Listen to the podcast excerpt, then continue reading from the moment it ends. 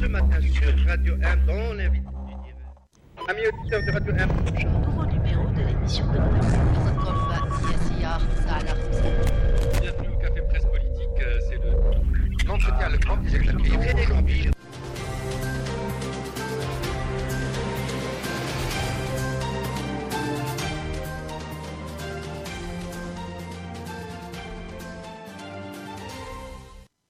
متابعي راديو أم أهلا بكم في الموجز الإخباري لنهار اليوم. بعد اعتقالها يوم السبت 30 أفريل 2022 من طرف الشرطة وتفتيش منزلها مع حجز جهاز تابلت وهاتفها وتحرير محضر لناشطه الحراك العاصمي نوارة قانا على مستوى مركز الشرطة ترورار ليتم إطلاق سراحها في ساعات متأخرة بالليل. ستمثل السيدة نوارة أمام وكيل الجمهورية لدى محكمة سيدي محمد يوم 10 ماي الجاري. ولحد الساعة التهم الموجهة لها غير معروفة.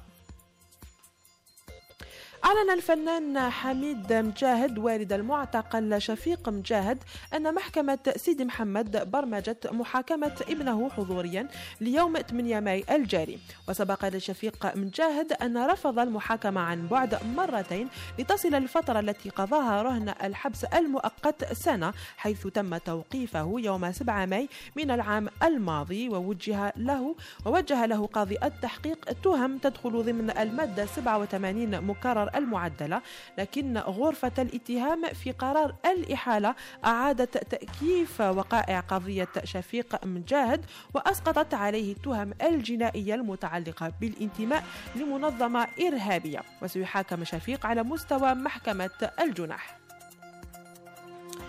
كشفت Somos Red المنظمة غير الحكومية الإسبانية للتضامن مع المهاجرين عن هروب عشرين مهاجر غير نظامي من أحد مراكز احتجاز المهاجرين بلاس بالماس دي جران كاناري كانوا مضربين عن الطعام وفي محادثة أجراها أعضاء من المنظمة مباشرة مع عدة محتجزين بالمركز فقد شنت مجموعة من حوالي 15 شخصا إضراب عن الطعام من ناحية أخرى ذكر مهاجرون يقولون للمنظمة أنهم تلقوا طعاما فاسدا وأن العديد منهم يعانون من الإسهال كما تم الاعتداء جسديا على محتجز بالمركز وبتعرضهم للإساءات أخرى كما لا يتم احترام وقت الوجبة حتى يتمكنوا من الالتزام بشهر رمضان.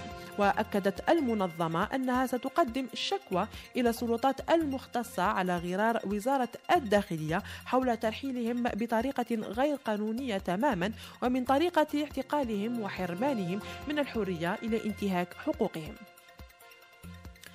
أدان الاتحاد الجزائري لكرة القدم الانزلاق الإعلامي اللا أخلاقي والتهكم على مدرب المنتخب الوطني جمال بالماضي إضافة إلى الادعاء المغرض الذي مس شخصه وكذا الاتحاد. ودعا شرف الدين عمارة في بيان له اليوم المسؤولين في الكاميرون والاتحاد الكاميروني لكرة القدم إلى إدانة مثل هذه التصرفات مضيفا. أتمنى تدخل العقلاء من الجانبين ومن كل دول القارة لتهدئة الأمور وإرجاعها إلى نصابها.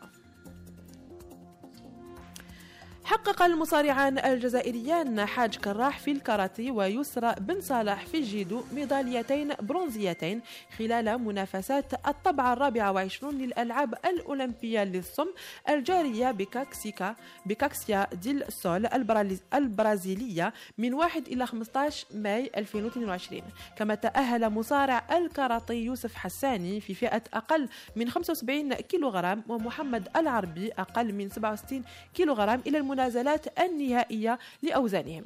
وتشارك الجزائر في الطابعة الرابعة وعشرون للأولمبياد الصم بوفد يتكون من 12 رياضيا في ثلاثة اختصاصات وهي ألعاب القوى الجيدو والكاراتيه. فيما يخص الأخبار الدولية في تصريح للتلفزيون الرسمي مساء يوم الاثنين أعلن المتحدث باسم الحكومة المالية الكولونيل عبد الله مايغا أن الحكومة ألغت كل الاتفاقيات التي تحدد إطارا قانونيا لوجود قوتي برخان الفرنسية وتاكوبا الأوروبية في مالي وكذلك اتفاقية التعاون الدفاعي المبرمة في 2014 بين مالي وفرنسا. وذكر المتحدث ذاته بالقرار الأحادي لفرنسا في فيفري الماضي القاضي بتعليق العمليات المشتركة بين القوات الفرنسية والمالية في جوان 2021 وكذا بانسحاب قوتي برخان وتاكوبا من البلاد والخروق الكثير من الطائرات الفرنسية للمجال الجوي المالي رغم إغلاق السلطات المالية المجال الجوي فوق قسم كبير من أراضي البلاد. وكانت مالي قد طالبت مطلع فيفري الماضي مراجعة اتفاقيات التعاون الدفاعي والأمني مع فرنسا. لمتابعة بقية البرامج ادخلوا على موقع تيغي ام point أو على Maghreb Emergent point أو بالاشتراك على قناتنا باليوتيوب. بهذا نكون قد وصلنا إلى نهاية الموجز الإخباري لنهار اليوم. شكرا على حسن المتابعة والإصغاء. سلام.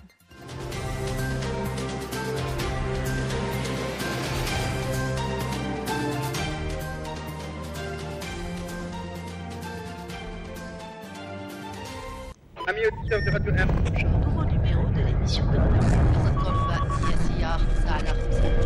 Bienvenue au Café Presse Politique, euh, c'est le... Non, je tiens à le grand plaisir